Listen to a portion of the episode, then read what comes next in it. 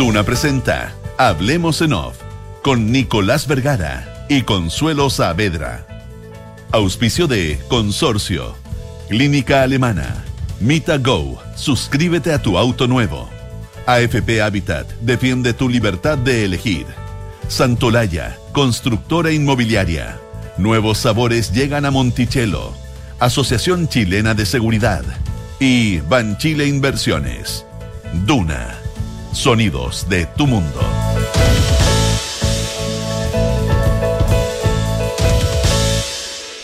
Muy buenos días, ¿cómo están ustedes? Me dejaron dado vuelta el reloj, la señorita Stavrakopoulos, pero les puedo decir que son las 8 de la mañana con 6 minutos. Les puedo asegurar que es día martes y les puedo garantizar que es 27 de septiembre del año 2022. Muchas más certezas no tengo. Consuelo, ¿cómo estás?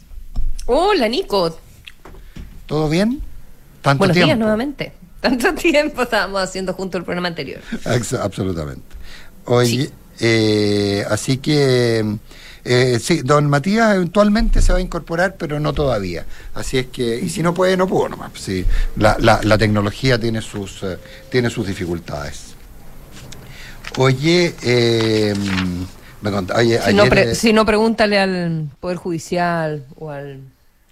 sí, pregunta al pregunta los al comando- al comando, no, no se llama comando conjunto. Sí, creo que Sí, yo también. Sí, creo que se llama. Es que está- es que está feo había, es que había un comando conjunto un poquito más, más tétrico, ¿no? ¿Te acuerdas? Mucho Eh, más. Oye, eh, bastante más Sí, esto, esto a propósito, del- de los una mención al pasar con todos los problemas informáticos y todos los de seguridad informática. desafíos que, tenemos en esa materia de sí, que seguridad que informática. no lo- no- nunca lo miramos mucho, ¿eh? pero, pero tiene, tiene lo suyo. Oye, eh, Consuelo, eh, vamos, tenemos un gobierno que va más rápido que nosotros. Ah, la entrevista con Cristiana Mampur. Sí, la entrevista con Cristiana Mampur. Mm, bueno, es un...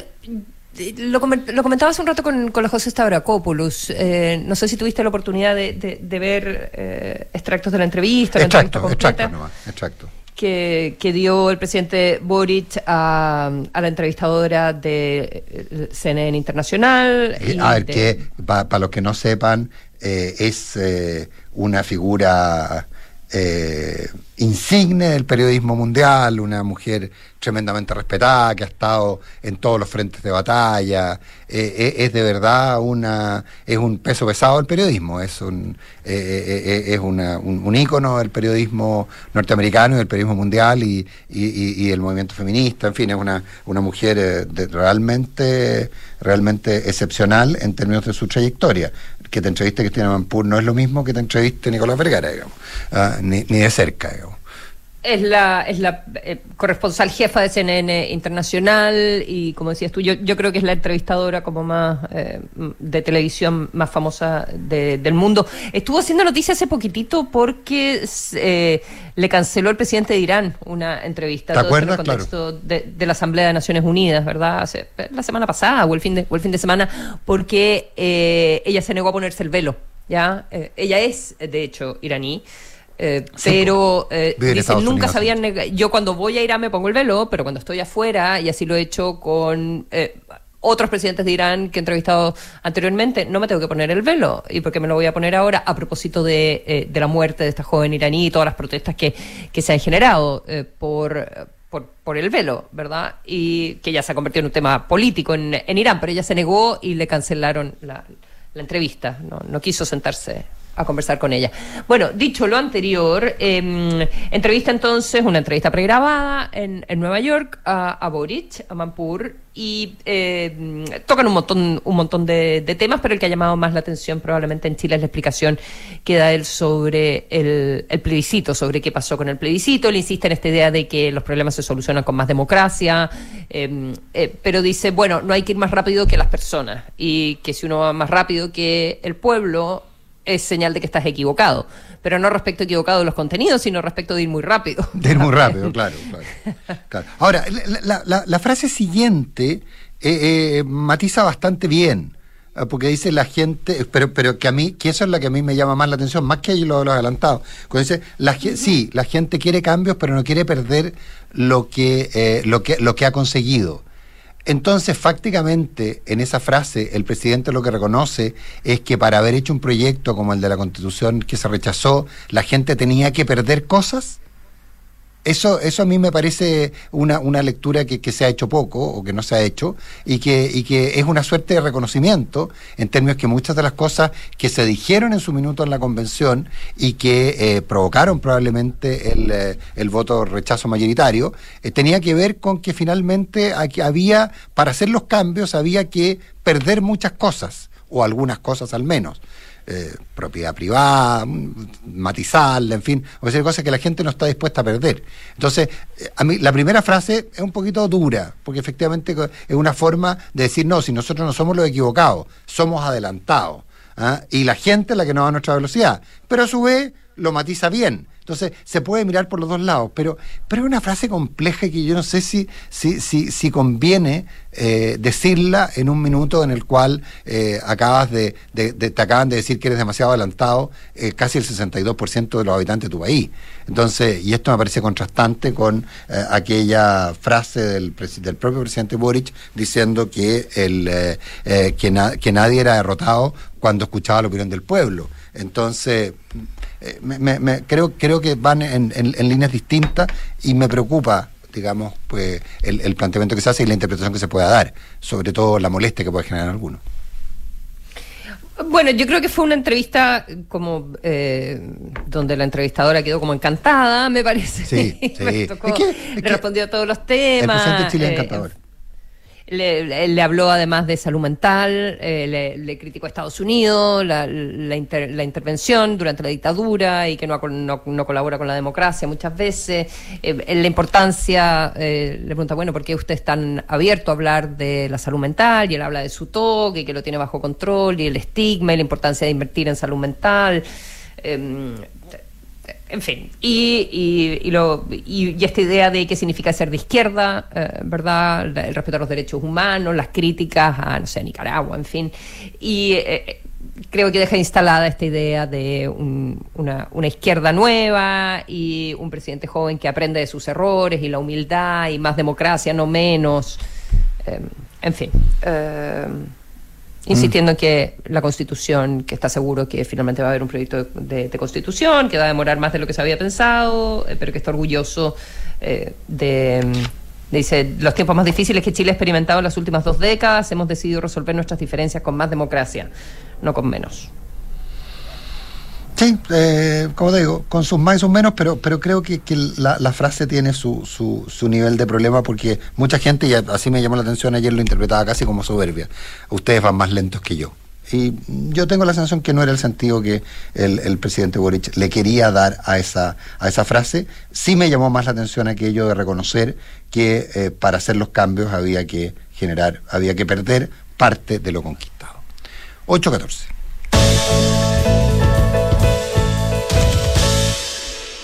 Oye, a propósito de nuestra conversación más temprano con la María José Tapia, arde mi WhatsApp eh, de Me gente que, que, recuerda la cantidad de veces que, eh, en dos temas, también el tema OCDE, pero eh, eh, la cantidad de veces que el que se rechazaba la idea de legislar por parte de una cantidad fundamental de parlamentarios, eh, pero como estaban los votos para que si igual se siguiera la discusión, mm. eh, no había ningún problema. Exacto. Entonces, y, y alguien ¿y por qué? Y nadie, nadie, tiene que escandalizarse de eso. Eh, lo, lo, lo, complejo sería que, que, se hubiera rechazado la idea de legislar. ¿Qué ojo tiene que ir a la sala? O sea, tampoco es, tampoco estamos hablando de, de una cosa tan loca. Entonces, eh, el, el, punto es que no, es, no, no es, nadie está cerrando la puerta, lo que me aclaran mucha gente, y, y por lo tanto la molestia A mí también me parece que eso sí, a mí también me parece que eso era más o menos evidente. Sí. Pero al hacerlo, obviamente que se exponen a que, a que te digan el esto, oficialismo claro. lo, los acusen de. Eh, de querer dejar a la gente sin pensión. Es parte del juego político.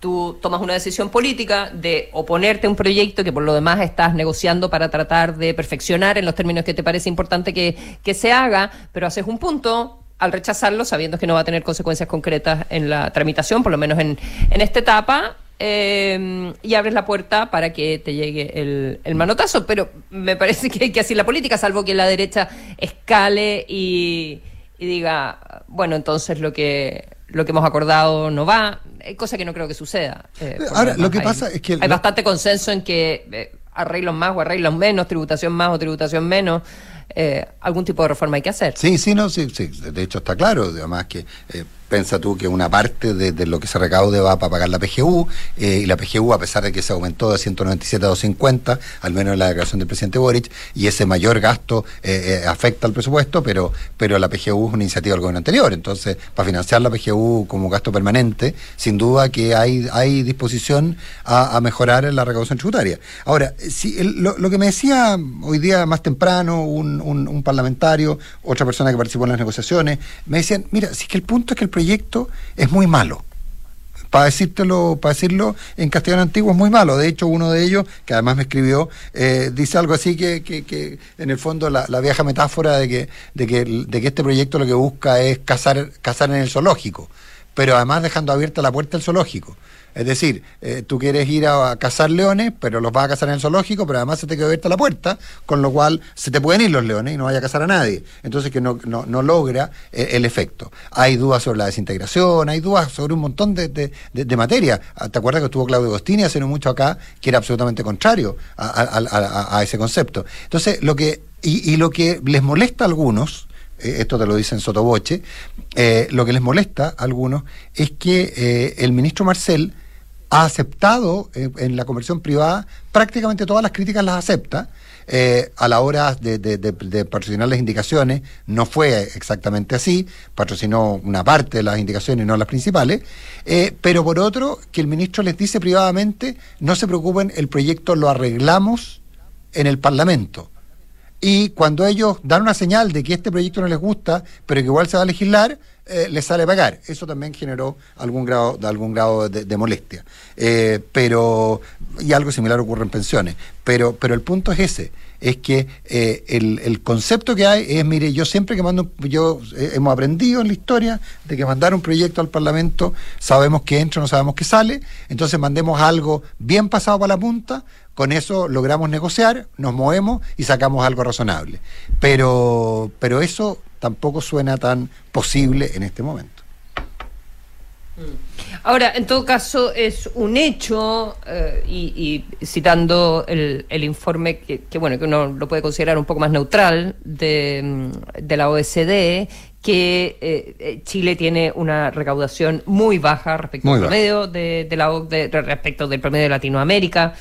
Entonces, estamos realmente abajo de la tabla, con una recaudación eh, menor al, al 20% de- del PIB, cuando tú tienes, eh, no sé, ya Francia es mucho, pero bueno, el, promedio de la OCDE, un poquito más arriba de, de 30, ¿verdad? 30, y- 30 y algo. Entonces, ahí, ahí hay una brecha que eh, si, si Chile quiere resolver sus problemas sociales, y evidentemente lo tienes que hacer incentivando el crecimiento eh, también, eh, pero hay, hay reformas que, mm, que se tienen que, que llevar adelante. Y yo insisto que, aunque no te guste, Nico, y por razones que me quedan grandes, la OCDE dice que, Sí, eh, pero- que, ap- que apoya la reforma que se está planteando en, en este minuto. Hace un montón de yo- otras yo- críticas respecto de Chile, de las cosas que tiene que resolver en productividad, en eh, formalidad de- del empleo, en aumentar la competencia. Dice que Chile no va, No, eh, no va a mejorar nada. si es que si es que no mejora no solo la productividad por una parte, lo que implica flexibilidad laboral, eh, todo ese, todo ese tipo de temas, eh, pero también eh, la competencia de manera que no sean eh, cuatro o cinco actores los que arrastran el carro y, Sí. y que Oye- tiene que haber más competencia en nuestro país. Sí, a ver, hay un par de elementos respecto a lo que tú planteas de la OCDE. Yo, eh, eh, yo insisto, es un tema matiz, pero a lo mismo. eh, yo insisto que la OCDE lo que apoya es el, el intento con este o cualquier proyecto de aumentar la recaudación. Eh, de hecho, la OCDE duda de que este proyecto pueda recaudar. Más adelante el mismo informe duda de que vaya a poder recaudar lo que plantea. Eh, y, y, y por otro lado, también, eh, y eso también lo plantea mucha gente, hay que tener ojo con las comparaciones en términos de recaudación, eh, que la propia OCDE lo dice en su informe, porque la OCDE compara, en, en, lo- en la mayor parte de los países, dado el sistema de seguridad social que tiene, considera dentro del, eh, del- de la recaudación tributaria considera lo que lo- lo- la recaudación por eh, previsión, es decir, la- la- la- los gastos en previsión, perdón, los ingresos en previsión los considera también dentro, dentro de la carga tributaria. Aquí en Chile los separamos. Si los incluyéramos, igual no, no quedamos óptimos. Si, es que eh, la verdad es que no quedamos óptimos. Eh, pero, pero, pero igual ahí hay, la- las comparaciones de repente son un poquito más duras. Yo, yo te insisto, la OCDE sirve para todo. Eh, porque la OCDE, como todos estos organismos multilaterales, hace informes en los cuales, en los cuales plantea por un lado y por el otro, y yo puedo interpretar como quiera la OCDE, y cuando la OCDE plantea cosas en materia de No, me parece que hay algunas cosas que no puedes interpretar. Bueno. Puede que no te guste que la OCDE, por razones misteriosas, eh, respalde la reforma tributaria del gobierno, pero... Es que yo insisto que yo insisto que lo que dice la OCDE, pero es lo mismo, esto es una discusión que, que no- nuestro auditor... Bueno, te voy a mandar, es que te mando Sí, links, pero si lo leí- Matías, ven a rescatarme, por Pero si lo favor. leí ¿Estás con ahí? pero si lo leí con suelo, si el problema, si lo que dice es que valora que este proyecto aumente, intente aumentar la recaudación, pero después duda de que pueda hacerlo. Entonces yo no veo el apoyo, yo ese, ese es mi punto, pero pero da lo mismo. Yo yo yo porque eh, strong no, no dice en ninguna parte eh, el strong support ah, o endorsement, no no lo dice en ninguna parte. No, dice welcomes. Sí. Sí, por eso. The Pero- survey welcomes a planned reform. Sí, pues, que, que se haga cargo de aumentar la recaudación tributaria, pero da lo mismo, una discusión casi a esta altura bizantina. Bueno. Oye, ¿no está Matías? Que yo estaba pidiendo ayuda. Porque me- me- Matías dice en el chat que está. Ah, pero no, no lo estamos escuchando. Ya. claro. Lo podemos poner en imagen, pongámoslo en imagen nomás. Ah, claro, y que ponga- no puede hablar, pero Claro, que esté en video. Puede usar, eh, ¿cómo se llama? Eh, podríamos- Subtítulos o eh, lenguaje de eh, señas. Claro, eh, una- podría ser lenguaje de señas, Matías. Pero podríamos ponerlo para que la gente del streaming los- lo salude y vea que sigue vivo. Podría hacer una, podría hacer unas morisquetas. 8 de la mañana con 23 minutos. Oye, lo que sí es bizantino es lo de la OCDE. Yo no sé. Uf. Yo, oye, tú me tienes impresionado con tu conocimiento de eh, los dimes y diretes de la tramitación parlamentaria. Eh, eh, eres impactante. ¿Por qué? Quizás nos puedes... No, porque la cantidad de eh, sutilezas que Ah. eh, estás como para secretario de eh, estás para secretario del Senado definitivamente o para John Smock quedaría pero una alpargata vieja al lado tuyo No, recor- a ver, el secretario de la convención Sí, bueno, lo- son los años de reporteo que te llevan a, empezar a entender un poco algunos vericuetos. Efectivamente está lleno de vericuetos, leg- Vericuetos, de sí, vericuetos legislativos. Eh, ¿Y uno, ¿Cuáles son los vericuetos que ahora podrían ocurrir? Estamos hablando de si va o no va la votación del famoso TPP. mira, hay un truquillo que es que cuando un proyecto no tiene urgencia, es decir, cuando el Ejecutivo no le da urgencia, eh, depende de la voluntad de la sala lo que ocurra. Y existe la facultad de los parlamentarios de pedir segunda discusión. Es decir, eh, y eso, ¿Eso lo puede... lo hace? ¿Lo hace porque dice que lo hacen los comités, pero el comité de un partido en particular o todos los comités juntos? Mi experiencia práctica es que probablemente lo formaliza el comité, pero lo hacen los lo hacen parlamentarios directamente. Basta que un comité eh, que los parlamentarios piden al comité que lo haga, pida una segunda discusión para que ésta se conceda. ¿Qué es lo El comité es un grupo de parlamentarios de un partido. de un ¿verdad? partido. Por eso basta, Ya. o sea, el comité, o sea, de hecho, no hay comités unipersonales. Yo no sé, por ejemplo, eh, el, el- el senador Latorre, a qué comité se adscribe. Ah, eh, Debe estar probablemente en el comité de apruebo dignidad, probablemente eh, con los comunistas, probablemente. No, no lo tengo, esa parte, esa mecánica no, no la he visto últimamente, pero en términos generales, eh, por ejemplo, el, el- históricamente el senador Araya eh, participaba del comité PPD. ¿Te acuerdas? Eh, Porque él era independiente, participaba del comité PPD. Entonces, es como el, el- el- el mecanismo de participación. Entonces, ¿qué es lo que se puede hacer? Pedir una segunda discusión. ¿Qué es lo que Ya, pero espérate, fueron los propios comités ayer, en conjunto, que dijeron, eh, no con la votación de todo el mundo, pero con la votación de es- la es que- eh, derecha y de la DC, dijeron ya, lo votamos el miércoles. Porque por mayoría, los comités, por mayoría pueden decir se vota, listo.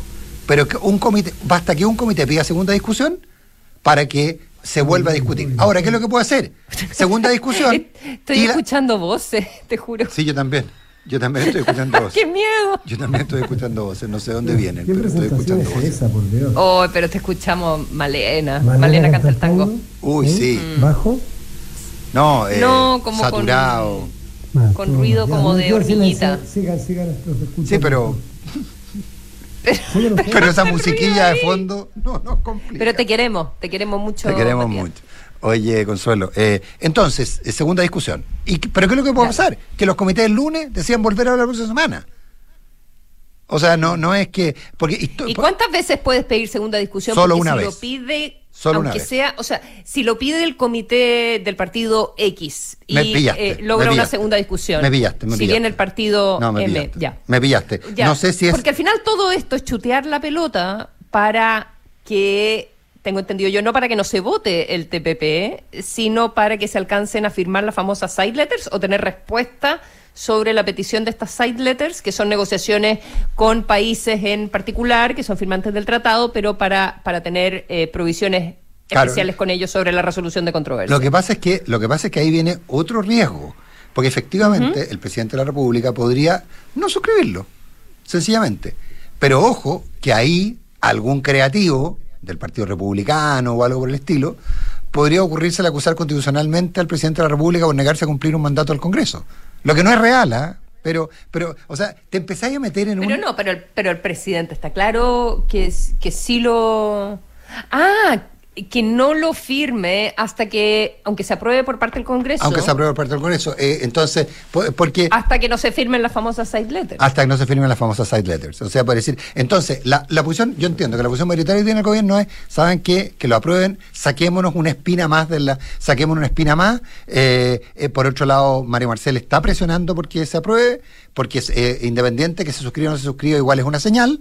Entonces, lo que se, lo que, lo que se está planteando es apruebenlo. Y el gobierno estaría, aparentemente, una parte del gobierno estaría en control, bás- básicamente Ana Libre Arte estaría operando para que finalmente el Senado haga lo que quiera, lo apruebe y que el gobierno se tome el tiempo que considere necesario mm, para ratificarlo. Eh, porque de hecho es discutible, pero el gobierno tendría la herramienta, por ejemplo, de retirarlo del Senado. Lo podría hacer. Eh, Es discutible, hay quienes dicen que no por, por, por el tipo de proyecto que se trata, etcétera, pero eh, y por el estado que ya lo deberán, lo deberán aprobar por cansancio. y por el estado es, que, es que un poco esa es la lógica. Es ¿para qué nos compramos un problema que nos divide internamente? Si lo que vamos a hacer es aprobarlo, nos vamos a insultar un par de días Mm. porque, lo, porque nos traicionamos, pero después el gobierno se toma con calma y no lo suscribe. Esa. Oye, parte- igual desde el punto de vista de la seguridad pública, estaba leyendo algún artículo que decía, eh, ah, y si lo chuteamos, eh, aguantemos hasta por lo menos el 18 de octubre de manera que no sea tema de protesta. Claro, puede ser, puede ser. Puede ser, porque También, era, es una, también es una consideración. también es una consideración. Eh, pero, pero el punto, pero yo entiendo que la, la jugada hasta ayer en la noche, por lo menos del gobierno, era evitar que se pidiera segunda discusión, es decir, que, que los comités de probabilidad pidieran segunda discusión para no seguir dilatando el tema y tomarse las cosas con Ya. calma como gobierno. Ok. Ocho, esto es lo que me dicen, 829.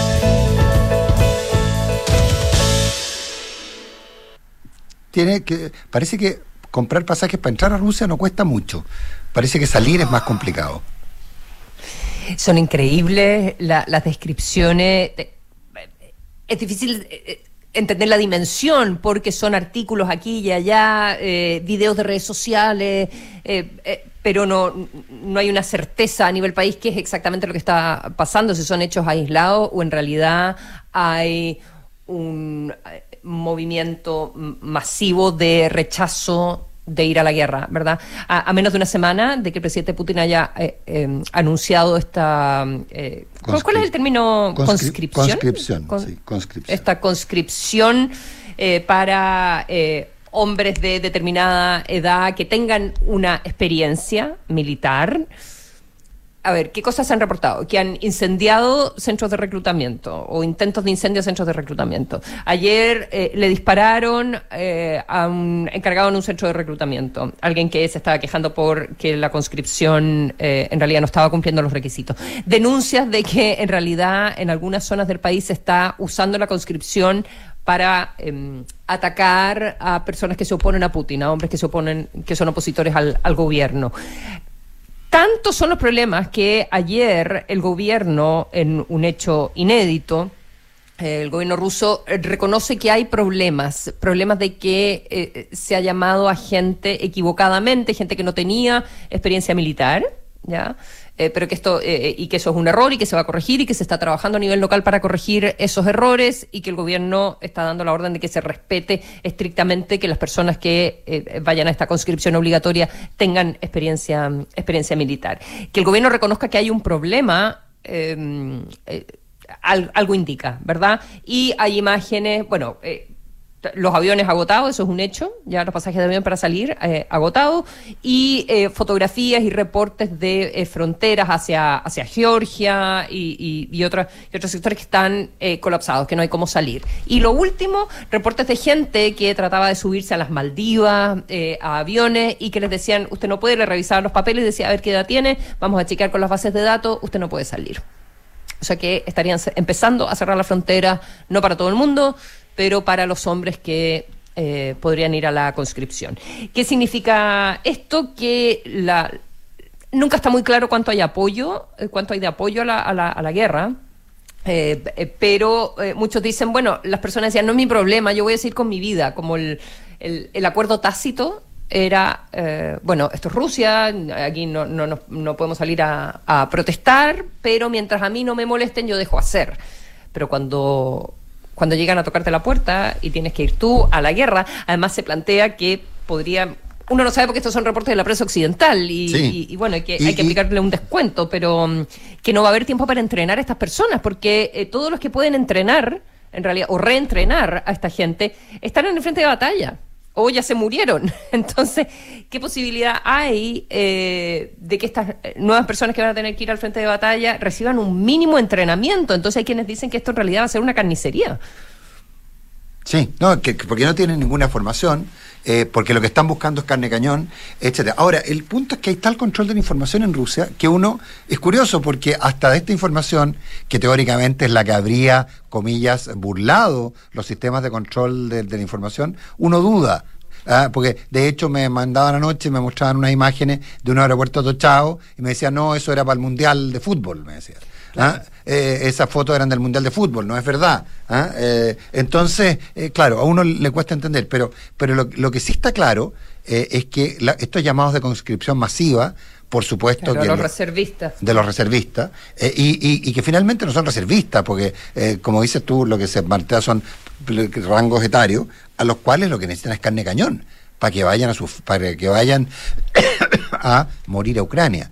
Eh, y eso es difícil pensar que alguien vaya a querer. eh, De hecho, me contaban que había viajes de estudio, eh, giras deportivas, en que los jóvenes se, vol- se negaban a volver y que se estaban empezando a quedar en Occidente. Claro. Lo que generaba un problema, lo que generaba un problema brutal, que eh, me- un, un auditor me, me cuenta que había visto imágenes de la frontera con Finlandia, que esa permanece abierta.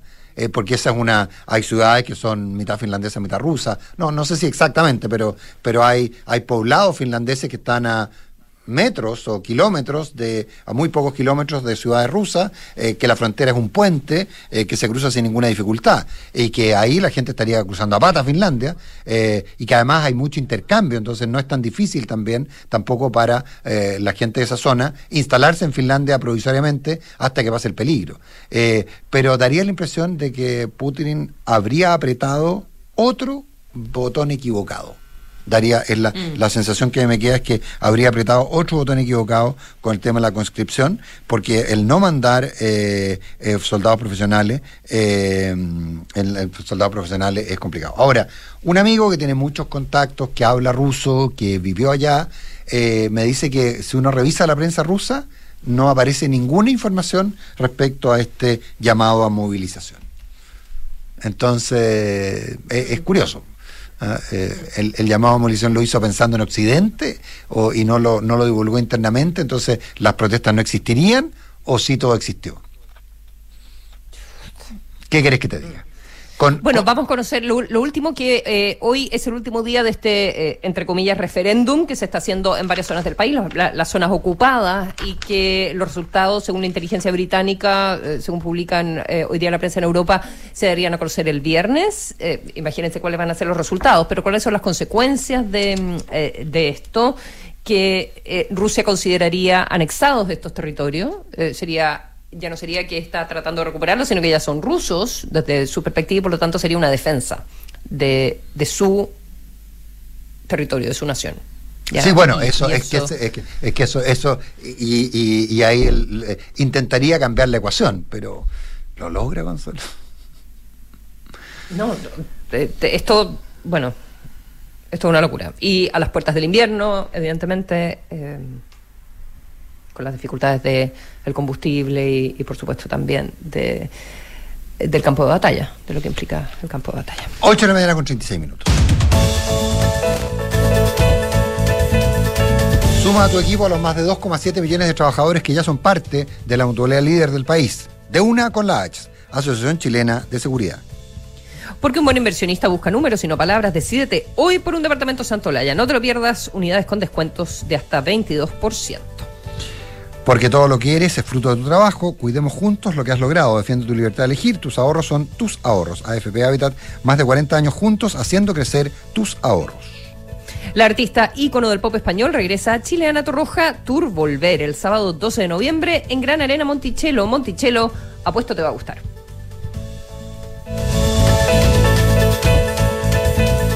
Tener una pensión que te permita vivir tranquilo es importante, pero tener la libertad de elegir un monto mayor de pensión los primeros años es lo mejor. Por eso me asesoré en Consorcio, donde encontré más de 100 años de trayectoria y un equipo de expertos apoyándome en el proceso de mi pensión. En Consorcio puedes elegir un monto mayor de pensión al inicio de tu renta vitalicia. Conoce la nueva modalidad de renta vitalicia inmediata con aumento temporal de pensión y obtén una pensión fija y un UF. Solicita asesoría y más información en consorcio.cl. Cuenta con nosotros. Esta información resume las condiciones generales contenidas en la póliza depositada en la CMF bajo el POL 220-220-026, CAT 220-210-212, estableciendo que el riesgo es cubierto por Consorcio Seguros Vida. De los creadores de Mita Go, hoy llega un nuevo estreno con modelos 2023 y las mejores marcas para ti. Mita Go presenta Rápido y Virtuoso 2, ahora con más beneficios para suscribirte a tu auto nuevo. Todos los trámites incluidos, cuota flexible, acumulas millas y mucho. Papá, ya sabemos que está chocho con el auto nuevo, pero partamos y vamos al colegio que vamos a llegar tarde. Oh, sí, perdón. Vamos, vamos. Suscríbete a tu nuevo auto cero kilómetro con Mita Go y recorre la nueva temporada de tu vida con todos los beneficios que tenemos para ti. Disponible en todo Chile y en mitago.mita.cl.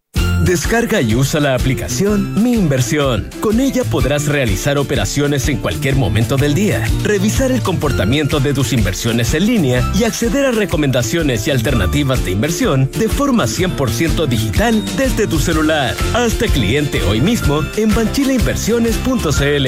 Banchile Inversiones. Inversiones digitales para todos.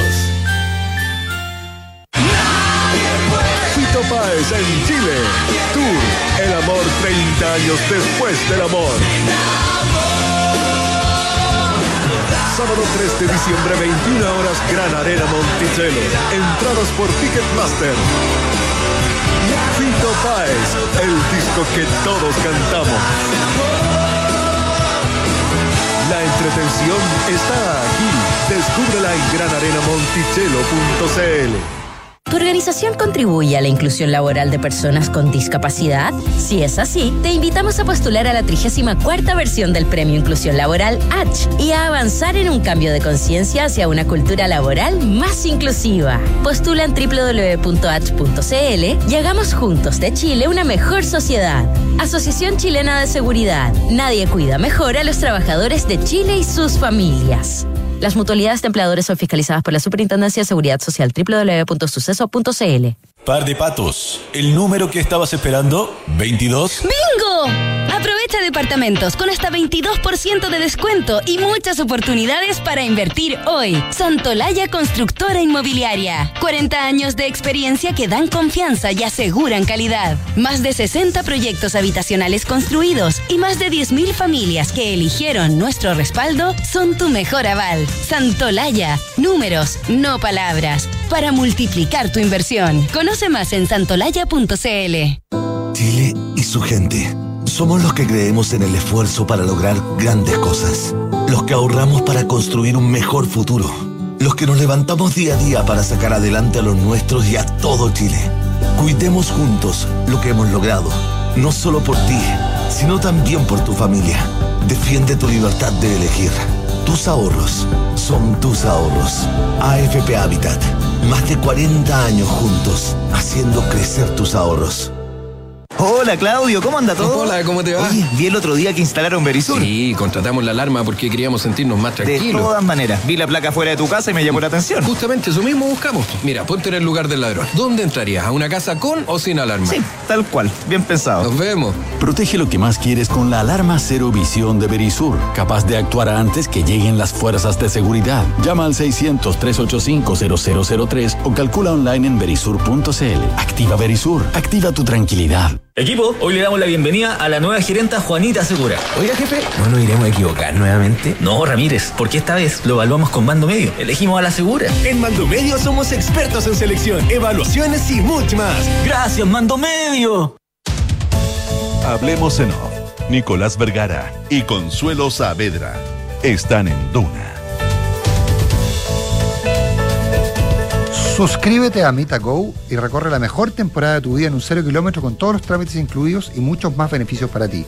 Elige tu plan con el plazo kilometraje o flexible y disfruta además acumulando millas. Nuevos modelos 2023, 23, perdón, ya disponibles. Suscríbete en mitago.mita.cl. Descarga y usa la que cuenta en 2013. Ya me empecé a imaginar el auto como era. Descarga y usa la aplicación Mi Inversión. Realiza todas tus operaciones cuando quieras y revisa el comportamiento de tus inversiones en línea y accede a recomendaciones y alternativas de inversión. Banchile Inversiones, inversiones digitales para todos.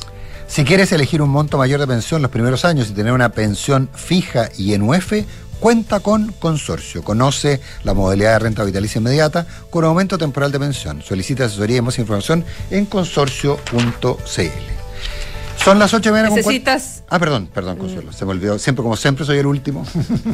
Dale. Necesitas hacerte exámenes de laboratorio clínico. En Clínica Alemana contamos con 10 unidades de toma de muestra en distintos puntos de Santiago, como el Golf, Huechuraba, Nueva Providencia. Infórmate más en clínicaalemana.cl. Si es tu salud, es la alemana.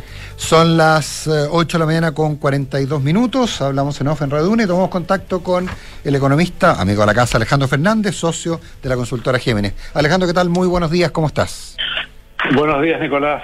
En- entiendo que buenas tardes para ti, porque Buenas tardes, exactamente. siguiendo con nuestra lógica internacional, ahora nos trasladamos al viejo continente, ¿no? Así es. Eh, eh, oye, eh, yo estoy en minoría desde el, desde el mundo subdesarrollado. Totalmente. Alejandro Fernández. Hola, ¿qué tal, Alejandro? Hola, Consuelo. Eh, pues la consola está en Londres, eh, Alejandro. Ahora, eh, lo sé, lo sé. oye, eh, a ver, el dólar pasa a los mil pesos, daría, daría la impresión que es una. Yo sé que te cargan lo de las barreras psicológicas, pero. eh, eh, porque me lo has dicho muchas veces, pero eh, pasa a los mil pesos. ¿Qué significa? ¿Que es una batalla perdida? La, no el- la decisión del central de no intervenir, etcétera. ¿Cómo lo, cómo, cómo lo, cómo podemos interpretar lo que está pasando? ¿Cuánto es nuestro, cuánto no? En fin, casi como desarrolla el concepto.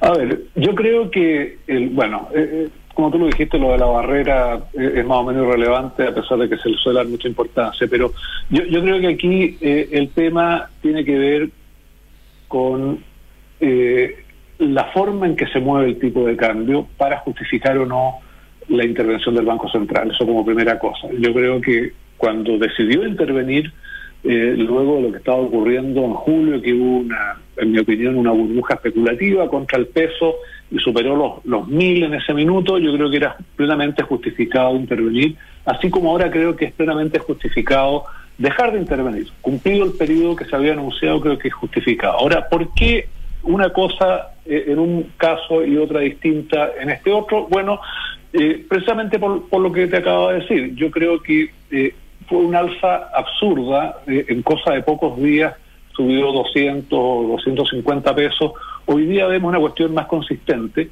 hay argumentos para justificar lo que está pasando ahora, fundamentalmente el escenario externo se ha deteriorado eh, de manera clara después de esa publicación del IPC de agosto en Estados Unidos que, que fue una muy mala noticia, que sorprendió y que generó una reacción de la Reserva Federal que tal vez es atrasada, pero que, que se veía venir en algún momento. Eh, desde luego también hay factores internos. Eh, de- entre las monedas latinoamericanas o las monedas de países desarrollados, del desarrollo, eh, el, el peso es una de las que más se ha depreciado. Entonces, hay factores internos también. Pero el panorama internacional se ha deteriorado claramente, el precio del cobre, ha tendido a bajar. Eh, las perspectivas respecto a la economía china, que son tan importantes para nosotros, se han echado a perder de manera clara. O sea, hoy hay dudas respecto de la capacidad de China de salir de este bache en que está como lo ha hecho en el pasado o contribuir de la manera que lo hizo eh, para la crisis financiera internacional o durante la pandemia para evitar que el mundo se sumiera en una depresión. hoy día eso no está para nada claro. Eh, por el contrario, China es parte de los problemas que tiene la economía mundial. Lo que ocurrió hace unos días, el fin de semana pasado, en el Reino Unido, y eso Consuelo lo debe tener muy claro, eh, es un desastre. O sea, e-, es el comportamiento más bananero que hemos visto en un país desarrollado en muchos años. Y, todo eso entonces se juntan con lo de la guerra y el costo de la energía, qué sé yo, en un escenario que realmente se ve complicado. Desde ese punto de vista se justifica lo que está pasando con el peso y si pasa o no la barrera de los mil pesos cuando está muy, muy cerca, eh, en realidad es anecdótico, pero es probable que, que sí ocurra. Mm. Eh, a propósito de lo, eh, de lo de Inglaterra, de Gran Bretaña, eh, ¿cómo, será, cómo, será lo mal que reaccionó todo el sistema ante, ante las medidas del gobierno que se suspendieron muchas hipotecas? dijeron, no, nosotros no, un montón de gente que dan hipoteca eh, dijeron no, no vamos a dar más créditos hipotecarios por un minuto hasta que esto se estabilice porque no sabemos qué va a pasar con las tasas. En, Gran Bretaña es una, cosa. Ahora, eh, volviendo, a nuestro, volviendo a nuestro país, eh, ¿qué, ¿qué, se puede hacer entonces en un pequeño país abierto en, en, su comercio frente a las decisiones que se toman en Estados Unidos? ¿Hay, hay alguna manera de protegerse? ¿Hay, ¿Hay alguna medida que se pueda tomar? Yo creo que lo que se ha hecho en materia macro es apropiado. O sea, por una parte, en materia de política fiscal, eh, retirar el exceso de gasto que hubo en 2020 y 2021, y, en eso el ministro Marcel creo que ha sido una garantía, una corrección eh, de, de esos excesos, el gasto va a caer eh, probablemente en torno al 24% que estaba previsto en, el presupuesto aprobado el año pasado. Y eso creo yo que es un factor importante, más allá de la rebaja en la clasificación de riesgo que hizo Moody's hace poco, que, estaba además anunciada hace tiempo, porque el outlook negativo lo tenía desde el 2020. Eh, pero aparte de eso, el Banco Central, que yo creo que reaccionó eh, adecuadamente y tempranamente respecto de otros bancos centrales para subir la tasa política monetaria, para enfrentar el tema de la inflación, pero mucho más allá de eso es poco lo que se puede hacer. El ambiente de incertidumbre eh, que rodea a todo el proceso institucional, el tema de la, del plebiscito del 4 de septiembre y eh, lo que queda abierto hacia adelante en materia de cambio de constitución, bueno, son, cuestiones internas que evidentemente están afectando al peso y están afectando a la economía chilena, más allá de lo que el escenario internacional está afectando a otros países. Entonces, bueno, respecto a eso, ¿qué podría decir uno? Ok, terminemos con esto, tratemos de acotar los riesgos, tratemos de, poner calma, pero la verdad es que eso es re difícil, porque el proceso tiene que continuar. Tenemos una, una reforma tributaria que eh, si uno toma la distancia, eh, parece necesaria, pero, pero que puede ser un golpe importante a varios sectores. O sea, ya uno lee que la minería chilena está dejando de ser atractiva, que los aumentos en la producción de cobre van a venir de otros países en el futuro. O sea, hay, claramente un, un deterioro en el activo que acompañó a Chile durante muchos años, que era la certeza, que era la estabilidad, que era la confiabilidad. Eso se perdió y va a costar mucho recuperarlo. Y, ese, eso es parte del costo que estamos pagando en este escenario turbulento de la economía internacional.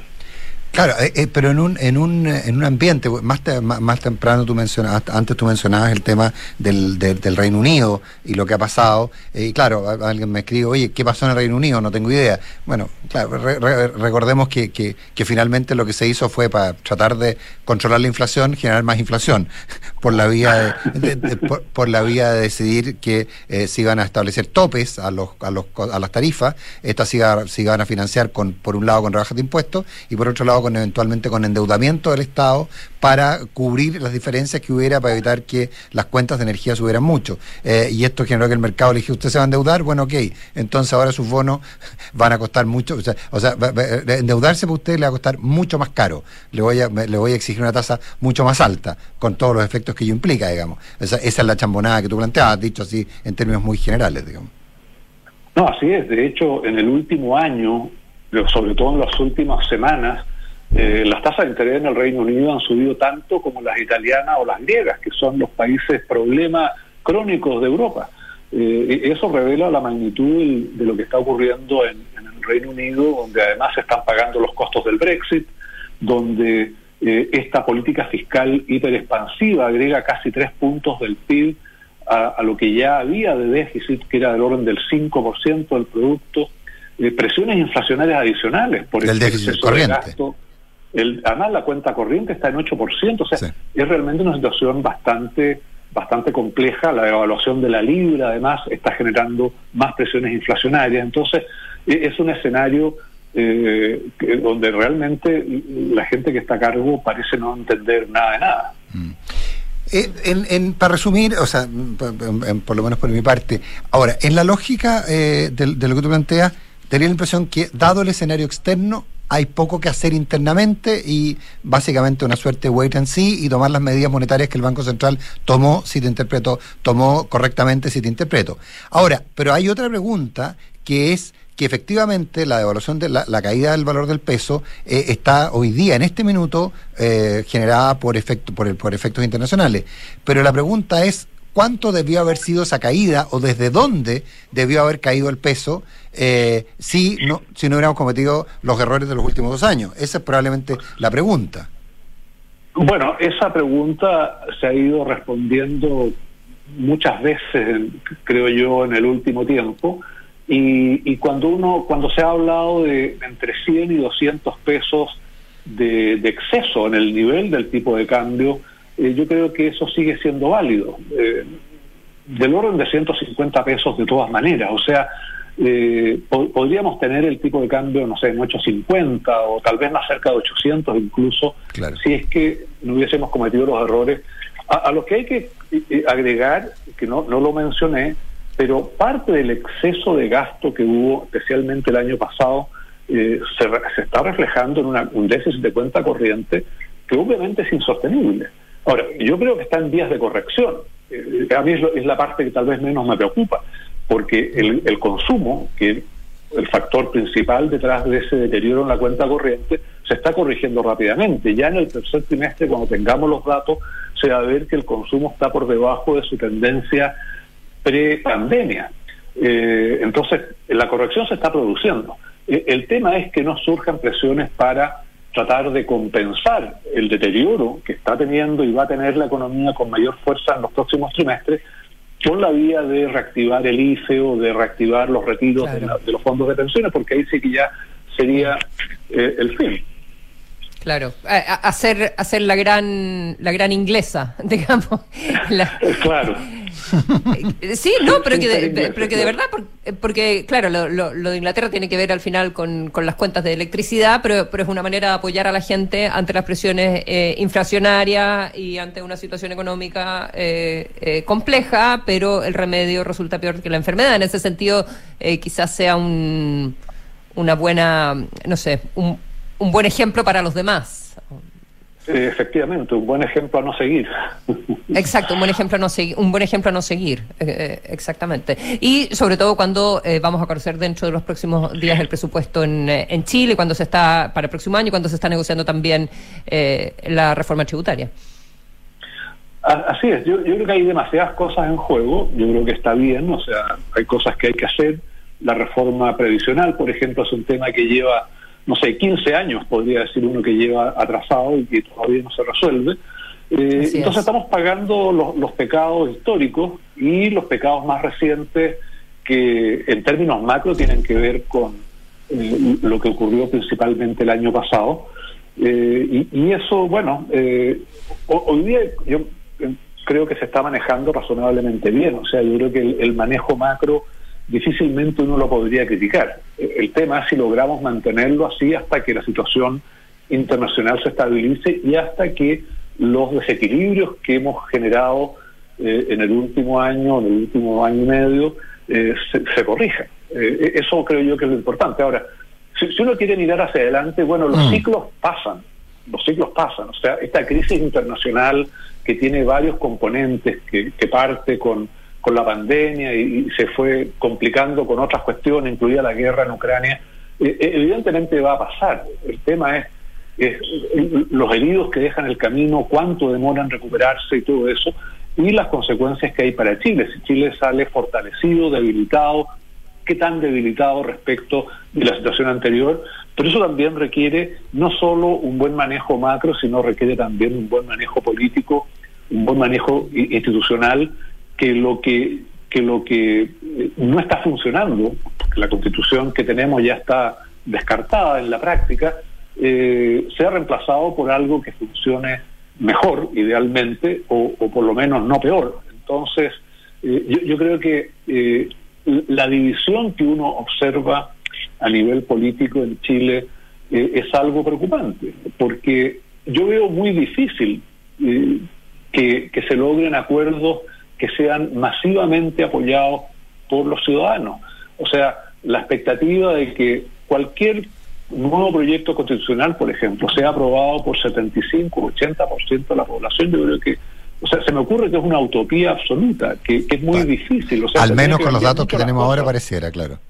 Pareciera, pareciera, claro. Ento- Entonces, eh, si es que no se logra eso y, y la nueva constitución, cualquiera sea, se aprueba con el 65% de los votos, claro, es una buena mayoría. Para efectos de una elección política común y corriente es una- un resultado extraordinario. Pero para una pero para una constitución la verdad es que no parece tanto y los que pierdan van a quedar con sangre en rojo. Entonces, eh, eso probablemente mantenga algún grado de inestabilidad en el mediano y largo plazo también. O sea, yo, yo veo algo que, bueno, eh, algo que lo han dicho mucho. Eh, eh, Chile se empezó a deteriorar hace como 10 años, o sea, esto no, empezó en 2019. Esto empezó hace, hace más tiempo y se, manifestó en una baja en el crecimiento, en, la ruptura de los consensos. eh, y, eso creo yo que va a ser muy difícil repararlo tal vez en los próximos 10 años, no sé, por decir algo, ah, que, que falta mucho tiempo para que tal vez seamos capaces de generar un nuevo consenso que nos permita avanzar eh, de manera más o menos cohesionada eh, en pos de un objetivo común, que es el desarrollo, eh, para todos. Alejandro Fernández, economista, socio de la consultora Jiménez, un millón de gracias por haber estado con nosotros. Bueno, Consuelo, Nicolás, un gusto conversar con ustedes. Un abrazo. Gracias, buenos días. Consuelo, nos vemos mañana. Ojalá que con Matías resuelto en sus dificultades de conectividad. Que estén muy bien, buenos días. Vienen las cartas notables con Braulio Espejo. Hoy Bukowski enfrenta a su empleador. Y luego, información pre- pre- privilegiada, a hablar de reforma previsional y de hackeo. ¿No? ¿Hackeo? Hackeo. Ok, no sé por qué me pusieron una cosa ahí. Buenos días.